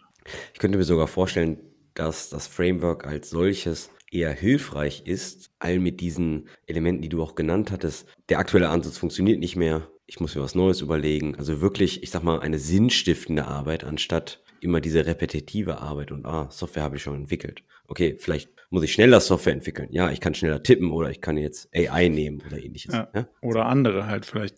Welche, die jemand benutzen kann oder benutzt, macht meistens mehr Sinn. Kommen wir nochmal ganz kurz auf die, auf die neue Generation und auch die technischen Hilfsmittel. Ähm, jetzt gibt es ja ChatGPT und allem drum und dran. Ich habe davon gehört. Und ähm, ich, ich gehe stark davon aus, du hast es sogar benutzt. Und meine nächste Frage ist, ähm, kamen schon Leute auf dich zu und sagten, kann ich nicht meine Strategie in ChatGPT schmeißen und sagen, generiere mir meine Objectives? Kannst du. Kannst mal gucken, was bei rauskommt. Also scheitert schon, wie wir lustigerweise vorhin gesagt haben, meistens am Input. Also was soll ich denn da reinwerfen? Weil so Strategien habe ich irgendwie eine Menge PowerPoint, aber hey, so richtig krassen Prompt-Input kriegst du damit nicht hin. Das sagt schon viel über die Strategie aus. Und das ist also ein Phänomen, was deutlich verbreiteter ist, als man denkt. Ich habe sehr viel Zeit darin investiert, rauszufinden, wie man dem Ding beibringt, Feedback zu Strategien zu geben, gute Strategien zu machen, Feedback zu OKRs zu geben. Ich bin gnadenlos gescheitert am mach aus einem OKR ein besseres oder mach mir aus einer Rahmenbedingung ein gutes OKR-Set. Warum? Weil es halt kein, das ist kein linguistisches Problem, sondern das ist ein stark logisches mit Abhängigkeiten von, welche Treiber hat so ein Modell, was ist die Umgebungsbedingung, worauf setze ich, wie viel Energie braucht das. So viel Kontext habe ich noch nicht geschafft, so ein Ding mitzugeben, ähm, um dann zu einem richtig guten oder auch nur ansatzweise guten Ergebnis zu kommen. Und dieses macht die Strategien besser, ist ja auch eine inhaltliche Frage. Also, wo willst du denn hinspielen? Das ist kein sprachliches Ding. Und soweit ich das verstehe, wie das funktioniert, ist es ja, es guckt in einem sprachlichen Kontext so, hey, Strategien habe ich da hinten in der Ecke irgendwie schon mal gesehen. Da ist ein ganzer Haufen von den Strategien. Jetzt gucke ich mal, was bei diesem Muster, was ich hier finde, irgendwie ähnlich ist. Nehme ich mal die Sachen, die ich da hinten in dem Muster gefunden habe und adaptiere das mal da drauf. Was kriegst du damit nicht? Innovation. Also AI-Engineers werden mich jetzt wahrscheinlich hauen, aber so wie ich das auch alles verstehe, ich bin kein AI-Engineer. Ähm, Im Endeffekt, sehr simplifiziert gesagt, rät das Modell den nächsten, den nächsten ja, den wahrscheinlichsten, den, genau, den, genau. den wahrscheinlichen nächsten Schritt. So und der kann, also der wahrscheinlich der nächste Schritt kann ja schon sein, Sachen, die man in einer vergleichbaren Zielgruppe relativ häufig hat auftreten sehen in so einer Situation mit so einer, heißt aber trotzdem noch nicht, dass du auf die 112. Strategie, die vor dir noch niemand hatte, irgendwie kommst. Das ist unwahrscheinlich. Und die Komplexität, also wie gesagt, ich sage nicht, dass das mit AI nicht geht, auch in absehbarer Zeit. Ich habe nur keine Ahnung wie. Man sagt ja auch immer, es ist gutes Mittelmaß, was dort rauskommt. Und die Frage ist halt, willst du gutes, willst du nur Mittelmaß äh, für dein Unternehmen haben? Das ist halt ja, die Frage. ein bisschen was, also ich habe eine große Sympathie dafür und wir unterstützen unsere, unsere Strategieprozesse auch, also langsam mit AI-Dings, um, um halt eine große Anzahl an Input mitzunehmen. Dafür finde ich es extrem spannend. Also mittlerweile kann ich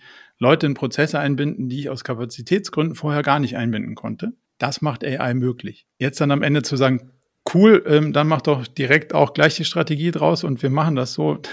da habe ich noch ein bisschen Angst vor. Und wie sieht es bei, bei Key Results aus? Es gibt ja diese ganzen Eigenschaften, was ein Key Result sein soll, messbar und so weiter ähm, dass man da irgendwie Feedback bekommt, dass man sagt, das ist ein sinnvolles Key Result oder es ist vielleicht nicht messbar oder formuliere es eher in, in die oder die Richtung. Es gibt ja so Tools online recht viel. Wir haben, oder das habe ich sogar selber gebaut, einen eigenen Chatbot auf unserer Webseite. Wenn du ihn nett fragst, gibt er dir sogar Feedback. Wenn du ihn blöd oder nicht blöd, wenn du ihn komisch fragst, sagt er, du musst einen Berater anrufen. Aber wenn du den Prompt findest, den er irgendwie versteht, dann gibt er dir sogar recht ausführliches Feedback dazu. Das halte ich für vertretbar okay. Aber er gibt dir eher formaljuristische Antworten, wie dir ein Anwalt sagt, naja, das können Sie so oder so formulieren, das wird vor Gericht standhalten oder nicht. Aber ob du jetzt ein Haus oder ein Auto gekauft hast, ist dem Anwalt egal. Der sagt, mit dem Vertrag haben Sie den Gegenstand gekauft, wahrscheinlich sicher oder unsicher. Aber was du jetzt damit kaufst, sagt der Anwalt, ja, puh, Sie sind ja, also das ist nicht mein Ding. So ungefähr ist das wahrscheinlich da auch. Immer wenn ich über Ziele nachdenke, dann kommt bei mir auch die Frage, wie sollten diese Ziele definiert werden? Weil in der Realität gibt es Abhängigkeiten. Und du sagtest auch schon gerade, wie zum Beispiel bei den, bei den Vertragspartnern, ambitionierte Ziele, da kann es auch sein, dass du deine Realität drumherum mal ändern solltest. Also dafür kämpfen solltest.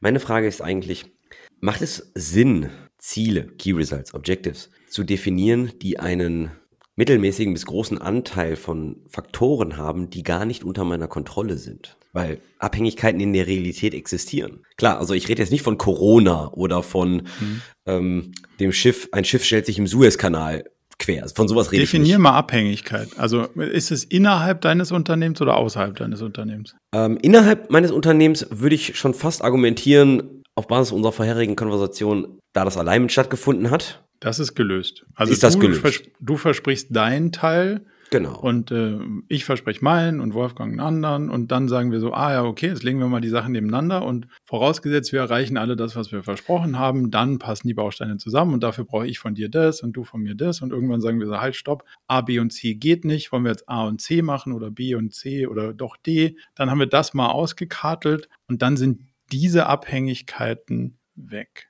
Aber die, die, die Abhängigkeiten sind ja nicht weg, sondern du hast ja nur verhandelt. diskutiert, verhandelt, weil das andere Team, wenn das zu langsam ist, dann bin ich ja trotzdem irgendwie geblockt. Natürlich, aber schau dir die Realität heute an. Also du hast nicht gesagt so, hey, ich kann wirklich nur A und B machen und mehr nicht, sondern du hast heute Anforderungen von A bis F und niemand sagt, hey, lass das mal liegen, damit A und B wirklich passiert. Also wir haben die Wahrscheinlichkeit deutlich gesteigert, dass das Team liefern kann, weil wir C bis F per Definition gesagt haben, das ist wahrscheinlich sinnvoll, nur nicht jetzt. Niemand fängt an, daran zu arbeiten. Das ist ja schon mal ein eklatanter Unterschied zu der Situation, wie es sonst so läuft.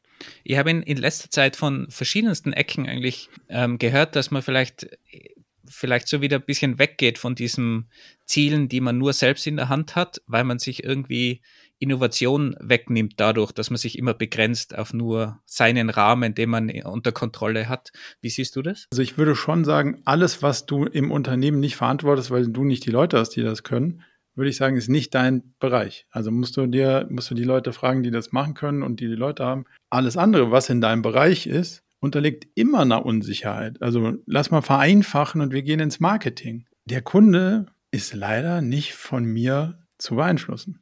Kurze Frage, also jetzt als Marketing-Noob, ist das ja. nicht eigentlich das Ziel von Marketing? Die Manipulation von Leuten? Nee. Nein, nein, also diese Person zu bewegen, dein Produkt zu kaufen zum Beispiel. Ja, ja, natürlich. Aber ich kann es versuchen. Wenn du sagst, kein Bock oder gerade kein Geld oder irgendwie, boah, puh, meine Bitcoin-Investitionen, die liefen nicht so wie gedacht, das ist jetzt gerade irgendwie weg oder Inflation oder was auch immer, kann ich nichts machen. Also ja, ich kann versuchen rauszufinden, was wird dich am wahrscheinlichsten dazu bewegen, dass du sagst, ja, will, ich will unbedingt, aber wenn du es nicht machst, entzieht sich das leider meinem Einflussbereich. Hast du recht. Ja. ja. Und das ist in allen Fällen so. Und dann, wenn jemand sagt, ja, also Sales oder Marketing, ja, ich kann, das, kann, das kann ich jetzt nicht verantworten, dass ein Kunde kommt, da sage ich so, nee, kannst du nicht. Aber das ist schon unser Ziel, was du verantwortest, dass wir alles dafür tun, dass er kommt. Und damit ist der Rahmen, also ja, ich nehme diese Sachen, die ich nicht beeinflussen kann im Außen, die muss ich ja schon in mein Ziel irgendwie einbeziehen. Weil was soll ich denn sonst sagen? Sonst kann ich nur sagen, ich, dann kann ich mich nur auf den Input, ähm, ja, ich Bescheid anzeigen. Das wäre ein komisches Ziel. Wenn jetzt einer unserer Hörer und Hörerinnen diese Episode hört und denkt, hört sich eigentlich alles ganz logisch an. Und ich schlage das meinem Chef mal vor. Dann stelle ich mir die Frage, ganz viele Firmen haben versucht, SAP einzuführen und sind gescheitert. Weil.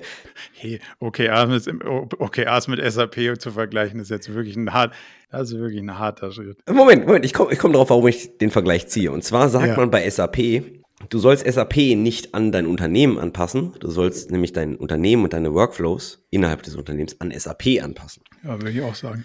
Klingt und macht Sinn für Standardsoftware.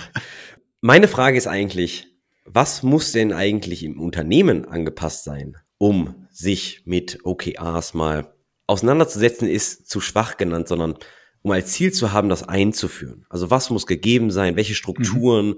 Ähm, wir hatten auch schon von Transparenz gesprochen, von Zielen und Co. Es ist ja, ich sag mal, ab und zu im guten klassischen deutschen Mittelstand nicht immer gegeben. Deswegen meine Frage, was muss am Unternehmen angepasst werden? Also angepasst würde ich immer sagen, abhängig davon, was man vorfindet. Also was braucht man? Eine Vision, eine Mission, eine Strategie. Dann brauche ich sowas wie ein Wertelayer, der irgendwie die Kultur beschreibt, dass sich die Leute darauf zurückberufen können, so hey, so wollen wir nicht miteinander umgehen, so wollen wir nicht mit Partnern umgehen, so wollen wir nicht mit Kunden umgehen. Das nennen wir so den, den Hygiene-Layer. Das wäre ganz gut, wenn der irgendwie auch beschrieben wäre. Und dann brauchst du so ein bisschen entweder die richtige Kultur oder die passende Kultur, richtige, das ist ein schwieriger Begriff, aber die passende Kultur, wo man natürlich diese Experimentierfreude hat, wo man offen äh, ist zu sagen, ja, okay, wir müssen es ausprobieren und dann werden wir sehen, was bei rauskommt. Und wenn ich die noch nicht habe, dann wäre hilfreich, wenn ich ein bisschen Neugierde mitbringen würde. Also zu sagen, okay, klingt nach einer spannenden neuen Welt.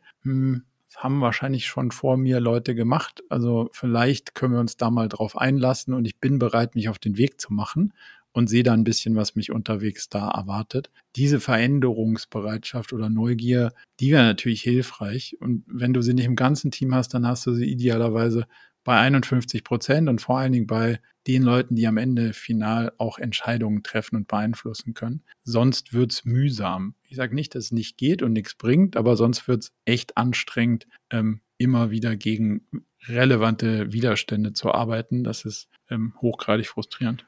Das heißt, wenn ich das richtig raushöre, dann kann ich auch nicht OKRs jetzt nur in meinem Team zum Beispiel einführen, sondern. Kannst du schon. Optimiert halt nur was anderes. Also, worüber wir ja nachdenken und was OKRs werden soll, ist die Optimierung des globalen Optimums. Also, alle Ressourcen des Unternehmens arbeiten auf den Themen, die uns als Gesamtunternehmen in Richtung der Strategien, die wir wollen, am weitesten nach vorne bringen. Wenn das Gesamtunternehmen nicht mitmacht, geht das nicht. Und dann kannst du nur noch sagen, dann optimiere ich mein lokales Optimum. Das heißt, wo optimiere, also wie optimiere ich, dass die Ressourcen, die ich in meinem Team haben, so irgendwie zu dem passt, was ich da oben vorfinde. Weil du findest da oben ja dann keine übergeordneten Objectives und Key Results. Vielleicht findest du Strategien, vielleicht auch nicht. Vielleicht findest du einen Businessplan. Da musst du dich dann relativ gut selbst einnorden und gucken, wonach optimiere ich denn mein lokales Optimum eigentlich? Und das kann sein, dass du eine Sache optimierst und zwei Teams weiter jemand auf was ganz anderes. Und das kriegst du halt dann nicht raus. Und dadurch wird das auch mit der Abstimmung der Ressourcen untereinander wieder schwierig, weil vielleicht das Team, das die ganze Zeit Anforderungen an dich da reinpingt, die machen gar nicht mit. Das heißt, in der Idealwelt kommt es von ganz oben, von der, von der Spitze im Idealfall. Ja, oder zumindest mal in der Endausbaustufe steuern wir das ganze Unternehmen damit, weil es ja die Idee ist, dass wir Business-Agilität haben und das heißt, ich muss schon das Business damit steuern und nicht nur Teilideen davon. Und wenn ich weiterhin sage, ja, wir haben ja unseren Businessplan und den gilt es zu erreichen, egal also alles andere äh, interessiert mich nicht, der ist zwölf Monate alt, aber wir müssen es trotzdem hinkriegen, dann ist ja die Grundannahme von Agilität schon in Frage zu stellen. Also Vision statt Businessplan in dem Fall. Wenn wir schauen, dass die Vision nicht ist, wir sind Marktführer, wir machen 200 Millionen Umsatz oder ähm, wir sind stärker als alle anderen, sondern dass die Vision ist, wir haben ein relevantes Problem, was viele Leute haben, gut gelöst. Dann hat man nämlich erstaunlicherweise ein Business. Ähm, wenn das im Zentrum der Betrachtung steht und in der Mission runtergebrochen wird, was sind die relevanten Teile, die wir brauchen, um das Problem gut und zuverlässig und schnell und günstig oder was auch immer da die Determinanten sind, zu lösen, dann habe ich schon extrem viel von dem Nordstern in die richtige Ecke des Spielfelds gelegt. Wenn da selbstreflektive Ziele drin sind, also wir sind besser als die anderen, wir sind groß, wir sind erfolgreich, dann weiß halt niemand, ja, wie machen wir das? Und unten denkt mal irgendeiner jemand über den Kunden nach. Und da fängt dann die ganze Pyramide schon an, Kopf zu stehen. Und deswegen finde ich, muss man damit anfangen. Einer meiner vorherigen Vorgesetzten, ich war im, immer im operativen Betrieb von Infrastruktur und so weiter tätig, der sagte immer, wer Visionen hat, soll zum Arzt gehen. Aber es heißt ja, habe ich jetzt gelernt, Visionen. Und wenn man eine Vision hat, muss man nicht zum Arzt vielleicht. Oh, harter Konter. Sehr gut. Das ist einer der besten Konter, die ich je gehört habe dazu. Aber jetzt, ich, ich stelle mir jetzt gerade so die Frage, okay, meine Firma hat eine Strategie. Meine Firma hat vielleicht jetzt noch keine Vision und Mission. Wie kann ich denn als einfacher Mitarbeiter, ich meine, ich weiß nicht, ob es sich jeder traut, aber man kann jetzt nicht zum, zum Chef oder zur Chefin gehen und sagen, hey, sorry, aber okay, Ars, ich habe gehört in dem Podcast, wir brauchen eine Vision. Vorher geht das nicht. Warum denn nicht? Also, ich finde es sogar gut. Sendet alle diese Episode zu euren Chefitäten. Das ist ab, perfekt. Absolut. Also die Frage ist ja immer, was soll denn passieren? Also wenn du glaubst, dass das, wenn du die Annahme hast, dass es stimmt, dass es danach besser wird, als es vorher ist, dann ist es ja nicht nur dein Eigeninteresse, sondern dann funktioniert das Unternehmen ja besser, die Zusammenarbeit wird besser. Also irgendwie alle haben mehr Spaß und es kommt mehr bei raus. Das ist ja die Hypothese. Und wenn du sagst, ich habe was gefunden, was wir noch nicht haben, was, wenn wir es hätten, wahrscheinlich uns weiter nach vorne bringt, aber ich traue mich nicht zu sagen, muss man sich ja schon mal über die Kultur vielleicht so ein Fragezeichen machen oder sich selbst die Frage stellen, was habe ich denn zu verlieren eigentlich? Also ich meine, die psychologische Sicherheit wird dann mit hoher Wahrscheinlichkeit nicht gegeben sein. Aber ja, offen gesprochen dann, ist das natürlich auch die Realität in vielen Firmen. Auf jeden Fall. Aber so, und jetzt kannst du dir die Frage stellen, der einzige limitierende Faktor in deinem Leben ist Zeit. Wie viel deiner Zeit willst du damit verbringen, in einem Umfeld rumzuwursteln, wo du denkst, ich kann hier irgendwie, ich habe zwar ganz geile Ideen, aber ich kann sie nicht sagen. Oder in dem, also eure Zielgruppe hat zufällig ziemlich brauchbare Skills. Ganz zufällig, ja. Ja, und wenn man, da, wenn man dann irgendwie sagt so, naja gut, irgendwie mit dem, was ich kann, werde ich wahrscheinlich nicht stark unter der Brücke enden. Und wenn ich hier in dem Umfeld mit den Sachen, die ich voller Überzeugung mir überlege, und das heißt ja nicht, dass sofort passieren muss und dass alles richtig ist, aber man kann ja mal drüber reden. Wenn ich das nicht hinkriege, kann ich mir schon die Frage stellen, ist meine Zeit irgendwie woanders vielleicht besser eingebracht? Die ganze Sache, die Einführung von OKRs oder, wenn wir früher anfangen, die Definition einer Vision und Mission, ist ja alles ein Change-Prozess. Das hast du, hast mhm. du ja auch schon vorhin erwähnt. Meine Frage wäre jetzt hier, wenn ich als Geschäftsführer jetzt ein Gespräch hätte mit einer Mitarbeiterin, okay, wir brauchen eine Vision, dann beschäftige ich mich natürlich erstmal damit, was ist das und so weiter. Dann fahre ich erstmal in Urlaub, dann denke ich darüber nach und das, ne? Ja. Und all sowas. Ich meine, in wie lange würdest du denn aus deiner Erfahrung auch vielleicht sagen, die Einführung von OKRs braucht Zeit. Reden, reden wir jetzt hier von nach zwei Quartalen läuft das? Oder würdest du sagen, hm, gegebenermaßen, wir haben eine Strategie, wir haben eine Vision, wir haben eine Mission. Nach einem Jahr sollte das laufen, nach vier Quartalen. Das ist eine klassische Softwareentwickler-Antwort, kann ich dir nicht genau sagen. It depends. I, I don't know. Also, it depends. So. Was ich dir genau sagen kann, ist, wie lange dauert es von einem weißen Blatt zu einem Visionsvorschlag zu kommen, der belastbar ist? Zwei Tage. Zwei Tage? Du Ja. meinst das Offside jetzt, was du angesprochen Ja, hast? das ist ein, anderes Offside, aber zwei Tage. Das kann ich dir mit ziemlicher Treffsicherheit sagen, weil ich es schon so oft gemacht habe, dass ich relativ confident darin bin, dass man nach zwei Tagen da rausgeht und sagt, okay, das beschreibt das, was wir hier in dem Unternehmen machen und vorhaben und gut finden, irgendwie ganz okay. Also vielleicht noch nicht druckreif und vielleicht kann man auch über das eine oder andere Wort fallen und an der, an, an der Formulierung noch ein bisschen rumschnippeln und vielleicht ändert man es auch in einem halben oder in zwei Jahren nochmal, aber okay, it's pretty good. Inwieweit würdest du denn sagen, dass bei der Definition von einer Vision externer Input, also jemand, der vielleicht gar nicht wirklich Stake im Business hat, der Ja. da sitzt und sagen kann, ist das wirklich so? Also der dich challenged. Wie, Ja. wie, wie essentiell ist das für sowas? Ich werde mal gefragt, kann man Visionen auch ohne Berater entwickeln? Dann sage ich, ja, wenn man es kann, schon. Also ich weiß es nicht. Es kommt auf die Leute an. Wenn die irgendwie ein starkes Verständnis von, wie tickt so eine Vision, es ist nicht, es ist nicht wir, es ist das, was, wie ich die Welt sehen will, in der ich mich bewege. Wenn das schon alles vorhanden ist und man dann über Worte feilt und irgendwie sich rechts und links reibt, weil der eine ein bisschen mehr weiter links will und der andere, dann, dann finde ich, geht es super ohne externen Input. Wenn drei Leute dabei sind, die sagen, naja, damals wollten wir der größte Bremsenhersteller werden, jetzt wollen wir der größte, was, whatever, you name it, und es fertig ist der Lack, dann brauchst du vielleicht schon jemanden, der sagt, ja, kannst du so machen, aber richtig geil wird's nicht. Geh mal auf die Straße, sag das Leuten und sagen, haben sie Bock für mich zu arbeiten? Und du wirst feststellen, so, ha, nö, da möchte ich doch woanders mit. So, und da musst du dich so ein bisschen selbst einsortieren. Wie ist die Teamstruktur und auf was für Leute trifft man dann? Aber grundsätzlich, also Reflexionsraum hilft immer. Ich sage aber nie, man braucht für alles einen Berater. Brauchst halt nicht. Aber wenn es schnell gehen muss und passen soll, hilft es halt manchmal. Also das ist damit jetzt schon das Wahlversprechen von euch, oder? Von Murakami, von dir und deinen, ich glaube, zwölf Leute seid ihr, oder? Wenn man Ja. euch bucht, zwei Tage gibt's eine Vision. Zwei Tage gibt es eine Vision, zwei Tage gibt es Strategien. Das ist nicht zu verwechseln mit, hey, wir sind eine Horde McKinseys und, und friemeln irgendwie sehr tief in deinem Geschäftsmodell rum und sagen dir, wie du es machen sollst, sondern wir haben einen Prozess entwickelt, der das Wissen in dem Unternehmen versucht, quasi rauszutauchen und, und da ein paar Trade-offs sicher zu machen und dann sicher auch eine, eine Perspektive hat, wie man Trade-offs entscheiden kann. Und das ist je nach Komplexitätsgrad natürlich. Mit multinationalen Konzernen tut sich der Prozess ein bisschen schwierig, da gibt es andere. Aber da kannst du auch in so einem zwei Tage Strategie-Retreat, nennen wir das, kannst du auch extrem viele Karten sortieren, die eine Entscheidung treffen, die darunter tausend Entscheidungen überflüssig machen. Und das ist ja der große Wert von Strategie. Da kann man dann noch extrem viel tiefer rein und kann das irgendwie alles aufbereiten und so, gar keine Frage. Und Research muss man auch manchmal machen. Aber so eine gute Ausgangsbasis kriegt man auch damit ziemlich sicher hin. Also, dass du nicht auf McKinsey-Ebene agierst, glaube ich, hat man jetzt mitbekommen. Zumindest, wenn Leute bis jetzt äh, durchgehalten haben in, in dieser Episode. Ich hoffe, wir haben sie nicht gelangweilt. War, war super spannend. Jetzt, äh, du in deinem Podcast fragst deine Gäste ja, die immer auch super interessant sind. Du hattest gerade äh, in der letzten Episode, die hat mir auch super gut gefallen, mit Ulrike Herrmann über den Kapitalismus. Also es Mhm. geht wirklich sehr weit in, in, in deinen Podcast-Episoden und, und deinen Gästen.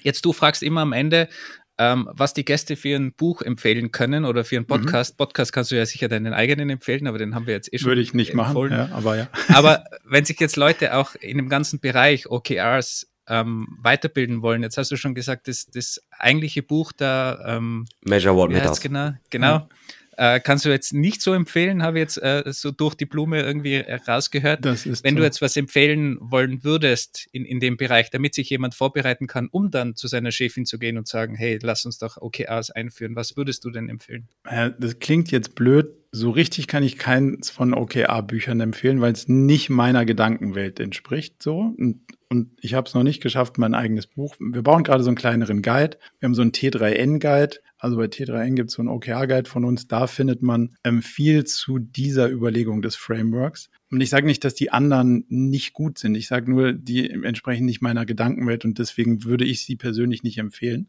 Man kann aber dadurch sicher ein gutes Bild zu anderen Gedankenwelten in dem Thema kriegen.